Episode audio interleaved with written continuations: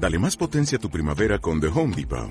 Obtén una potencia similar a la de la gasolina para podar, recortar y soplar con el sistema OnePlus de 18 voltios de Ryobi desde solo 89 dólares. Potencia para podar un tercio de un acre con una carga.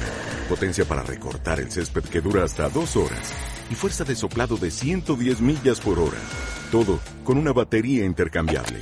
Llévate el sistema inalámbrico OnePlus de 18 voltios de Ryobi. Solo en The Home Depot. Haces más. Logras más. Lunes Inspiradores.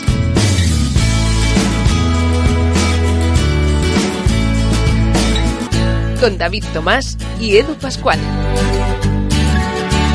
Bienvenidos a Lunes Inspiradores. Hoy en un uh, nuevo espacio, un nuevo programa, un espacio yo creo que especial. ¿Por qué? Porque hoy estoy yo solo. Hoy no está David Tomás, que pues por uh, cuestiones B, que no entraremos en materia, está ahí un poquillo enfermo, pues no ha podido estar hoy con nosotros, pero por suerte sí que ha podido asistir nuestro invitado de hoy, que es Alexis Piquer. ¿Qué tal? ¿Cómo estás, Alexis? Mm, Bien hallado, gracias, Eduard. Muy contento de estar aquí. Oye, nos alegramos muchísimo que, que, nos hayas acompañado. Como bien decíamos, pues bueno, oye, David Tomás está descansando. Ya sabéis que yo siempre me preocupo muchísimo por el estado de salud de, de David, como si de un hermano se tratara, porque ya sabéis que tiene pues una, una vida profesional muy, muy activa y que evidentemente, como bien sabéis, le hace muy, muy feliz.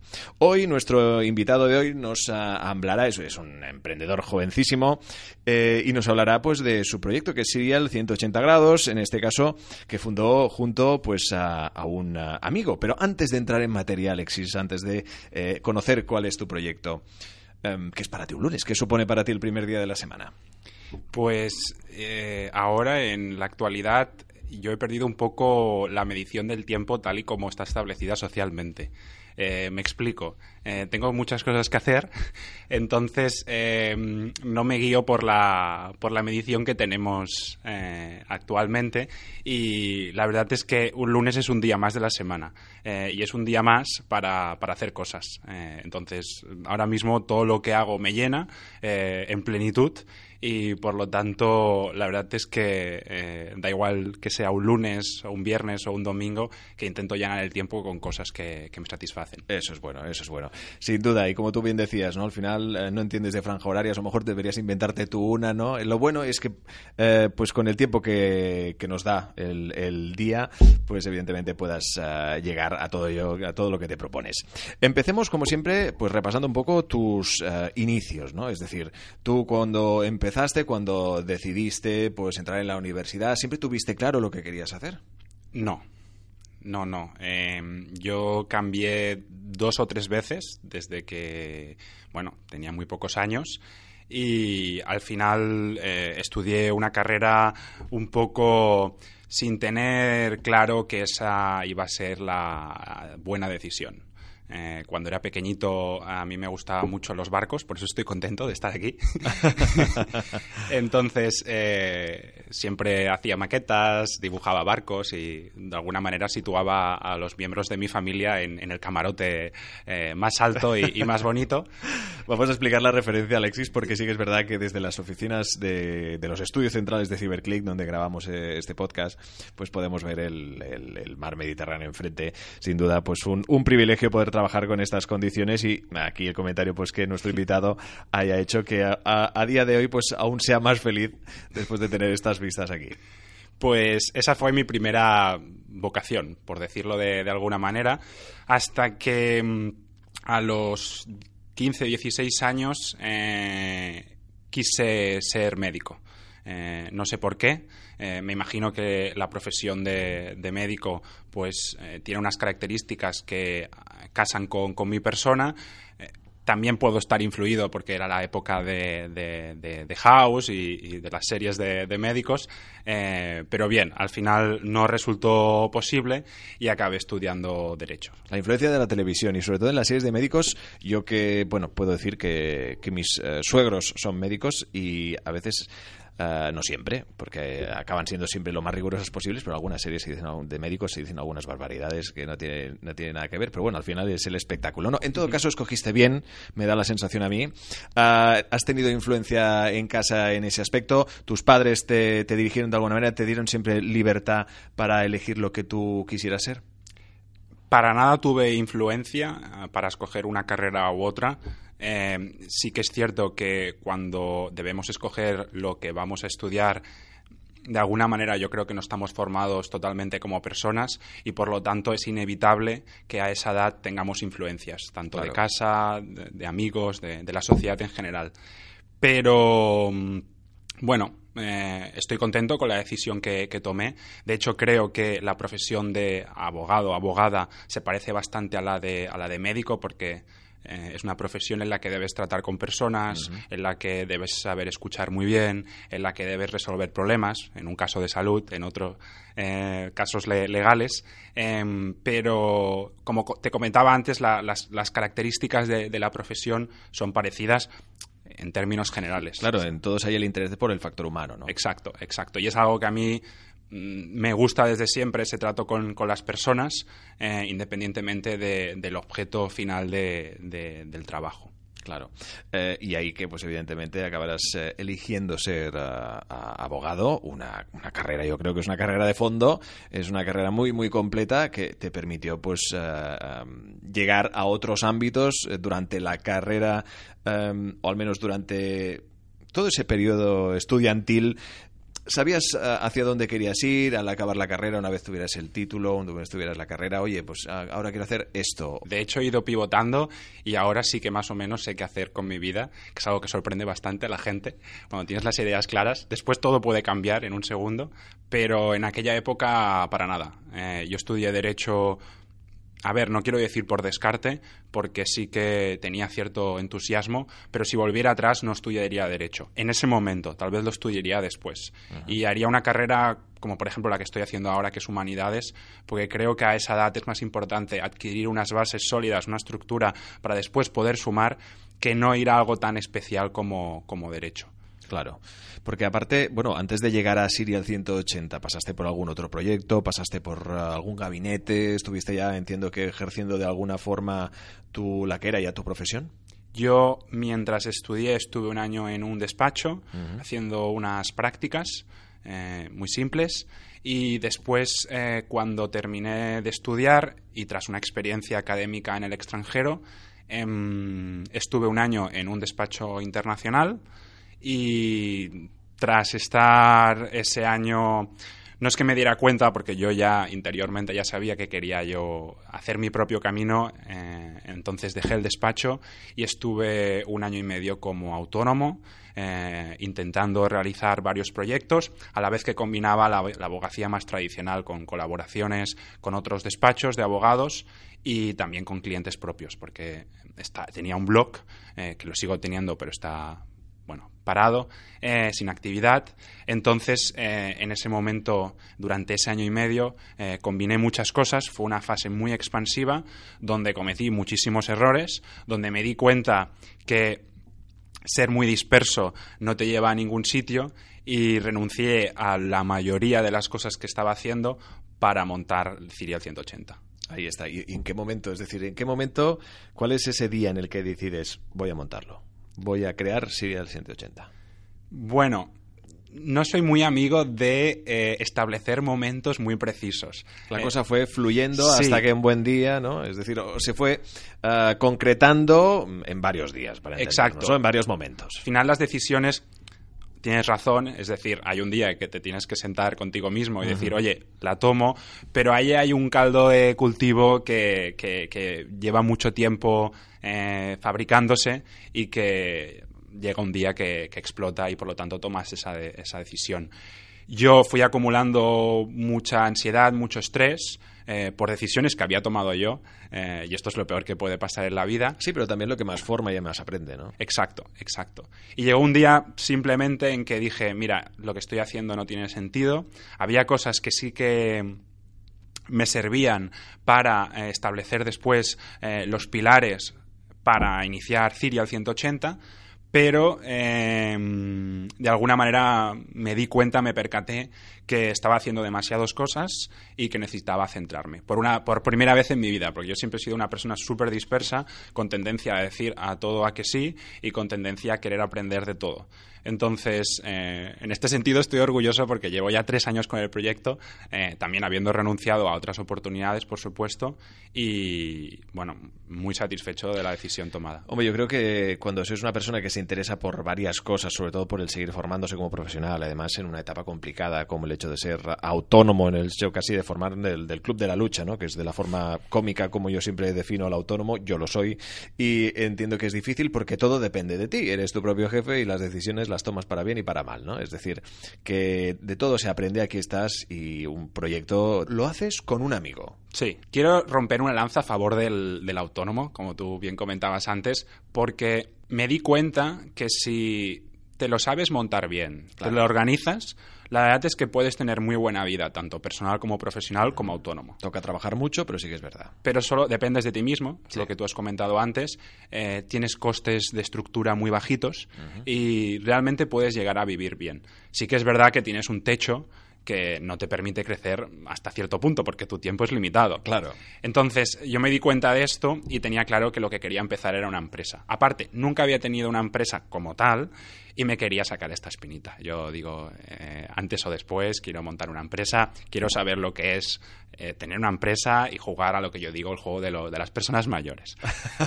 y después también quería hacerlo con alguien porque llevaba pues un tiempo solo y quería contar con, con el apoyo de, de un amigo de, de la universidad que trasciende esa amistad de la universidad porque compartimos gustos como por ejemplo por, por el cine. Y también quería un, un, un, respaldo a una faceta que, bueno, sigo sin dominar, pero antes mucho menos, que es todo el tema de finanzas. Entonces necesitaba también a alguien que, que me ayudara en ese sentido. Hay un componente de humildad muy, muy, muy grande en, en, tu forma de ser, lo que te ha permitido en ese aspecto siempre tratar con mucho respeto, ¿no? Es decir, uh, y también con mucha prudencia quizá, ¿no? Todos los pasos que has ido dando como profesional. Sí, la verdad es que no sé si es la mejor manera de, de progresar, porque bueno, ves, muchos libros, eh, lees muchos libros, perdona, eh, ves muchos vídeos y te das cuenta que a veces tal vez eh, los valores que se propagan no son, no son precisamente estos. Yo soy una persona que me gusta de alguna manera ser bastante transparente, bastante directa, pero no en el sentido de decir las cosas que pienso, sino que, bueno, poco a poco voy construyendo mi camino, soy en este sentido de venderme poco. Hace años sí que me vendía más a nivel de publicaciones y de alguna manera he quitado todo ese público que muchas veces tenemos en nuestra vida y que nos condiciona la forma de actuar e intento tomar las decisiones que yo creo conveniente para mi vida sin intentar molestar a, la gente e intentando también ayudar a, los demás. Pero pienso muy poco en, en, el que pensarán, en el que dirán y poco a poco he ido corrompiendo ese tipo de barreras. Claro, tú hablabas de hecho de la, de la dificultad ¿no? de, de venderse a uno mismo, de vender eh, lo que haces, el servicio que, que, propongas o que ofrezcas.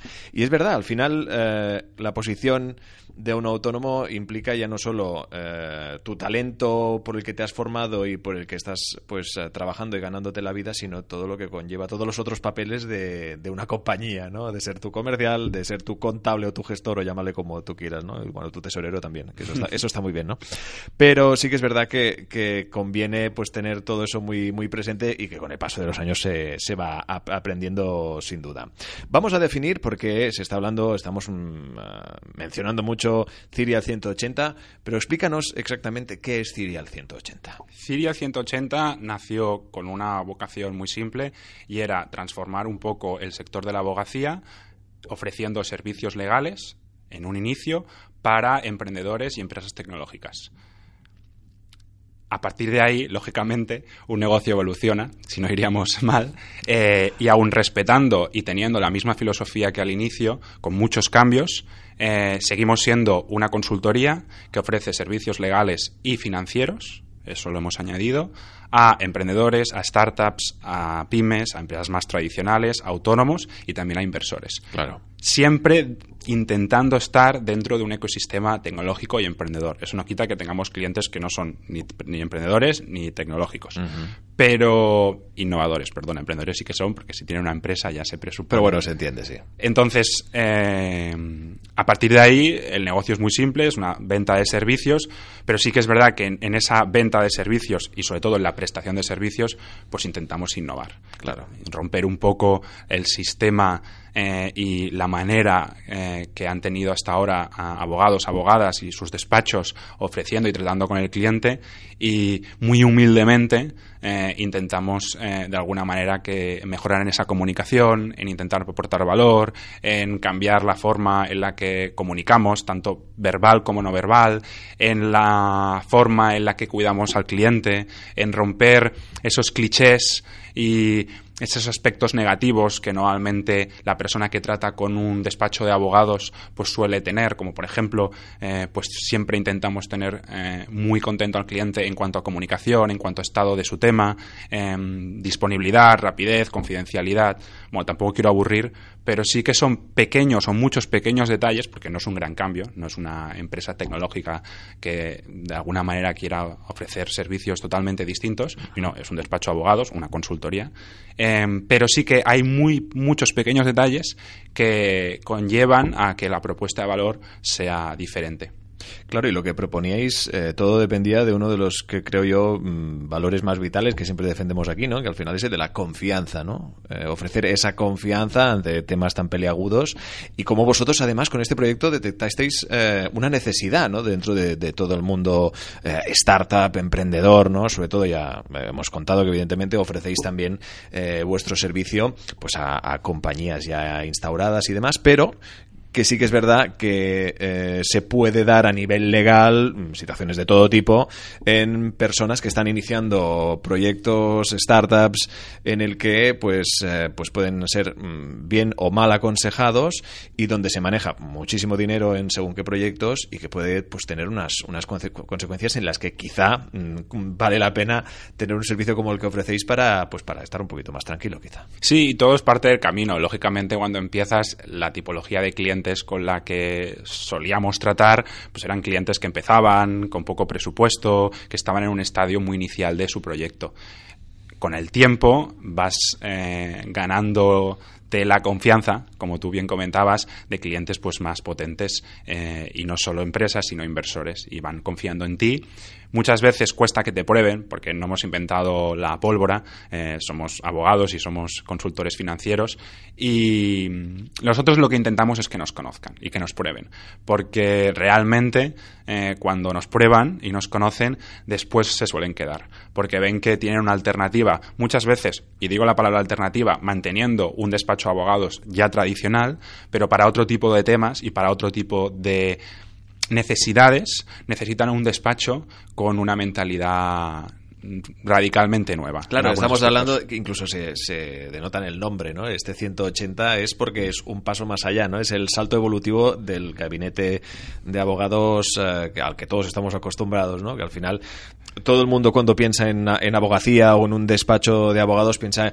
pues en algo pues como más solemne no con bueno pues con un, ritmo más relajado no ya no hablaremos ya de, em, digamos referencias televisivas no vamos a hablar porque también se han hecho según qué burradas. También. Pero sí que es verdad que no al final tenemos un concepto que con vuestro proyecto lo que pretendía es mm, bueno pues ya actualizar no un poco lo que todos tenemos entendido como, como el mundo de los abogados a ver, con el nombre no voy a entrar porque cuando se pone un nombre a una empresa y se hace un el logo... siempre es, es, verdad, es polémico. Claro, después cambia y tampoco voy a explicar la, la historia ahora. Sí que es verdad que con el nombre e incluso el logotipo y lo de los 180 que comentabas, nosotros pretendíamos de alguna manera establecer eso, eh, que nosotros veíamos las cosas distintas, que nosotros podíamos ver eh, eh, un proyecto y, desde dos perspectivas distintas, tanto la del emprendedor como la del inversor. Porque algo que no he explicado es que nosotros teníamos un cliente y de alguna manera éramos, partícipes directamente y gestores de un pequeño club o fondo de inversión que invertía en empresas tecnológicas. Esto justo antes eh, y empezando el proyecto de Cirial.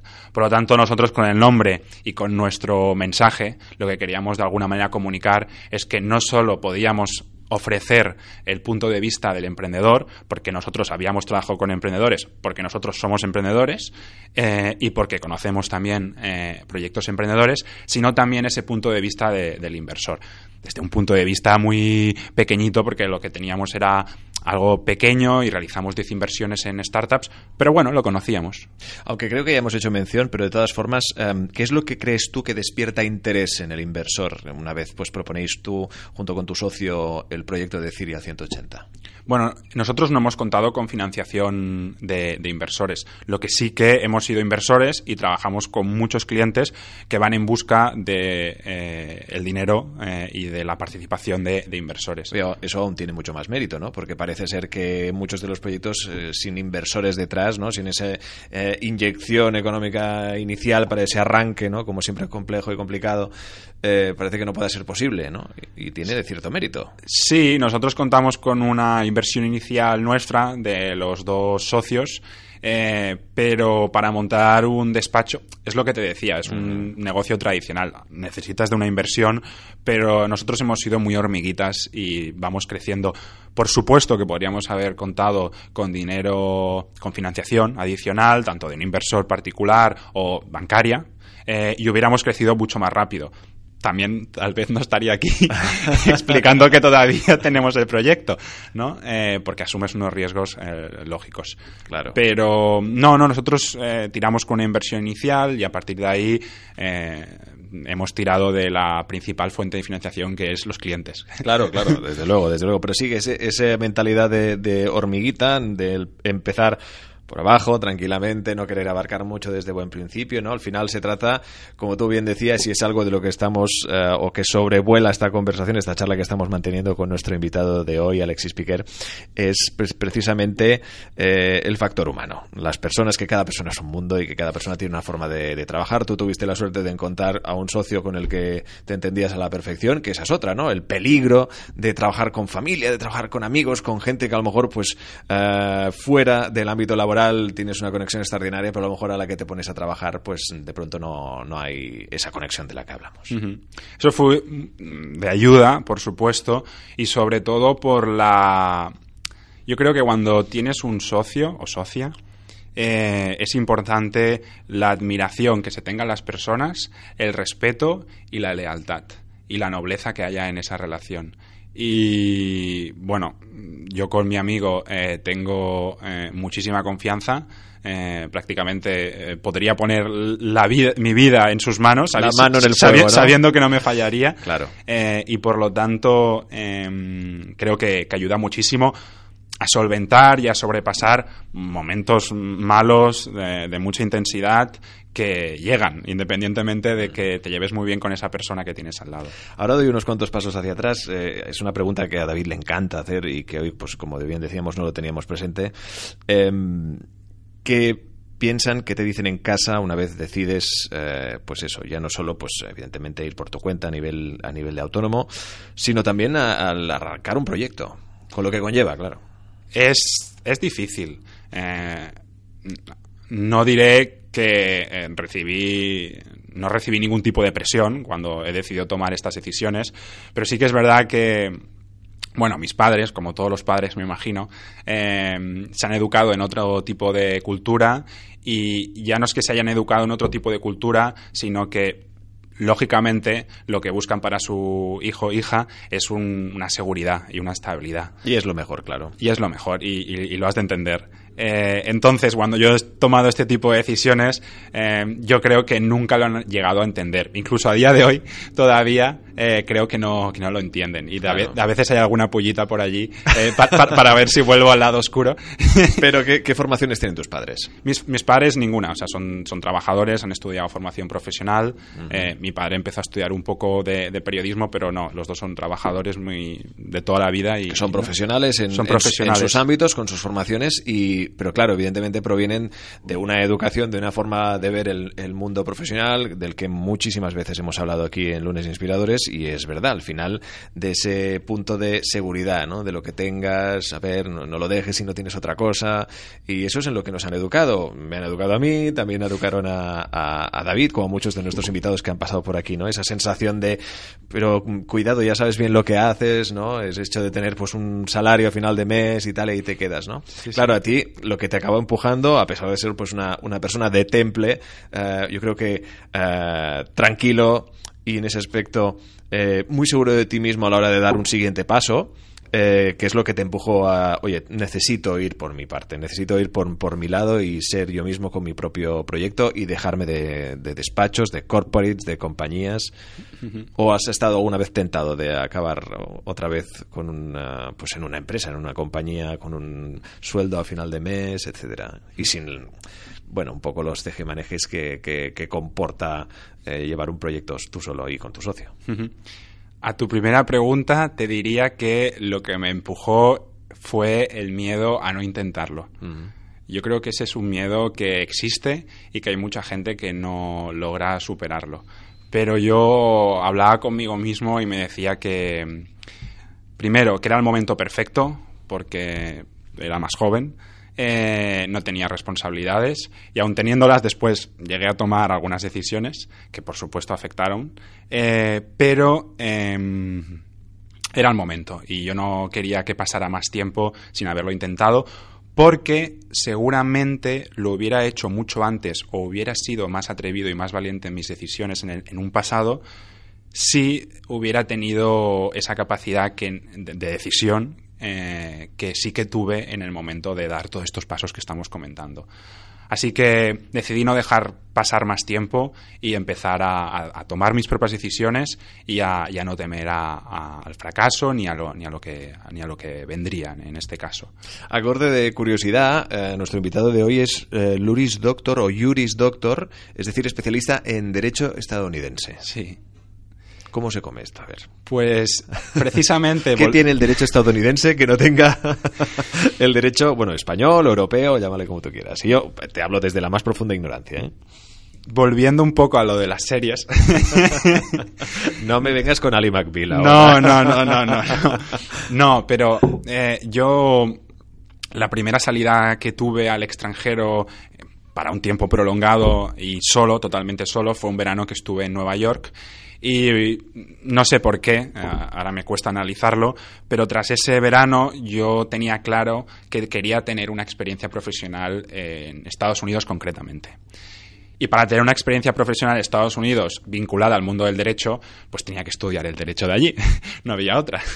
Entonces eh, logré hacer un programa en Puerto Rico eh, que no es Estado de Estados Unidos, pero sí que está vinculado a ese país y por lo tanto me dio la oportunidad de estudiar todo el derecho federal de Estados Unidos y adquirir el título que adquiere cualquier persona que estudia derecho en Estados Unidos. Uh -huh. A partir de ahí intenté eh, tener esa experiencia profesional, pero bueno, fue uno de mis fracasos y algo que no he llegado a alcanzar y que tengo que reconocer que es una espinita. Eh, de hecho, siempre digo que no dejaría lo que estoy haciendo ahora por nada del mundo, pero que me encantaría tener una experiencia profesional de uno, dos, tres años en Nueva York, por ejemplo, que fue la ciudad donde viví, y que nunca se sabe. Bueno, el marzo del año que viene cumples 30 años. Yo creo que te queda toda la vida por delante, incluso si fueras más mayor. Aquí no hay límites, ¿no? Como tú has apuntado anteriormente. Sí, por esto digo que, que, nunca se sabe. Claro, claro, desde luego, desde luego. Yo dejo la puerta abierta, si alguien me puede dar la oportunidad. Aprovecho. Pues bien, después de toda esta trayectoria que como bien nos comentaba, que supone pues, uh, pues alegrías, dolores de, de, cabeza, el hecho de aprender, pues como siempre no, no es un camino de rosas, ni mucho menos, algo que siempre pues tratamos de demostrar aquí en Lunes Inspiradores, pues eh, recibes la noticia de ser un emprendedor destacado de esta lista de emprendedores. Claro, no deja de ser un reconocimiento a una trayectoria, ¿no? Yo creo que una de esas quizá noticias que te ayudan a ver que he elegido el buen camino o bien es una pequeña recompensa, ¿no? A esa decisión que tomaste un día. Me gusta la palabra recompensa porque sinceramente, es algo a, a, a, lo que no le doy demasiada importancia uh -huh. y es algo que busco muy poco. Eh, y siempre explico que las cosas que me suceden, que me suceden cosas muy buenas, eh, no son buscadas.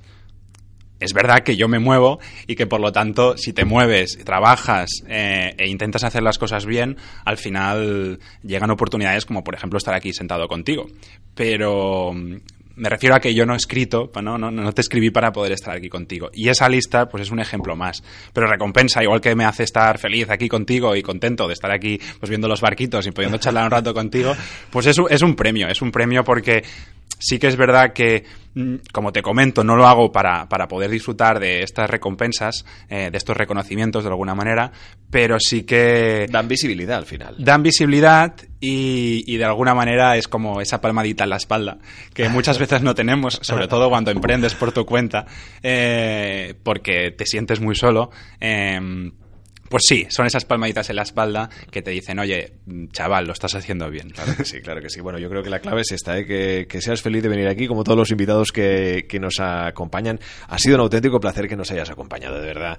Eh, realmente lo que siempre buscamos en Lunes Inspiradores es dar voz a todos aquellas y aquellos profesionales que tienen algo que contar, un proyecto, una trayectoria profesional de la que aprender. Y como siempre aquí tendréis todos el micrófono más que abierto para charlar con nosotros, con David Tomás y conmigo mismo. Te deseamos toda la suerte del mundo, Alexis, y te esperamos de aquí a un tiempo cuando la cosa ya se haya convertido en un Serial 360. A ver qué te inventas con tu socio. A ver, otra cosa. otra cosa, vete a saber, ¿no? Eso es bueno, eso es bueno. Tener muchísimas gracias. Toda la suerte del mundo, gracias. Muchas gracias, igualmente, y que se recupere David. Desde luego, desde, es algo que le enviamos un fuerte abrazo. Si no estás escuchando, David, recupérate y descansa, macho, que llevas un ritmo tremendo. Bien, estos lunes inspiradores, ya sabéis, eh, no hay conclusiones hoy. Yo me quedo con el foco, en el foco y es lo que ha hecho nuestro invitado de hoy, y creo que parte del éxito de muchísimos proyectos el focalizar, el no querer abarcar mucho y en el centrarte en tu proyecto actual y en ese que pues te, arranca una sonrisa y que te genera esa, esa alegría pues cuando se van consiguiendo poco a poco todos esos hitos que se van proponiendo nuestros profesionales. Estos lunes inspiradores, como decíamos, cuarta temporada, nos podéis escuchar en todas las plataformas de podcast, en Spotify, en iTunes, en Evox, en Spreaker. Además, también uh, pues podéis comentar, podéis uh, compartir, es que lo que queráis. Es que lo bueno de esto es que nos podéis escuchar en cualquier momento. Sobre todo proponernos invitados, que nosotros estamos encantados de que la comunidad de lunes inspiradores cada día sea más grande. Gracias a todos. Suscríbete a nuestro canal de YouTube, a nuestra cuenta de iVoox y síguenos en Twitter, arroba lunesinspirador. Lunes Inspiradores.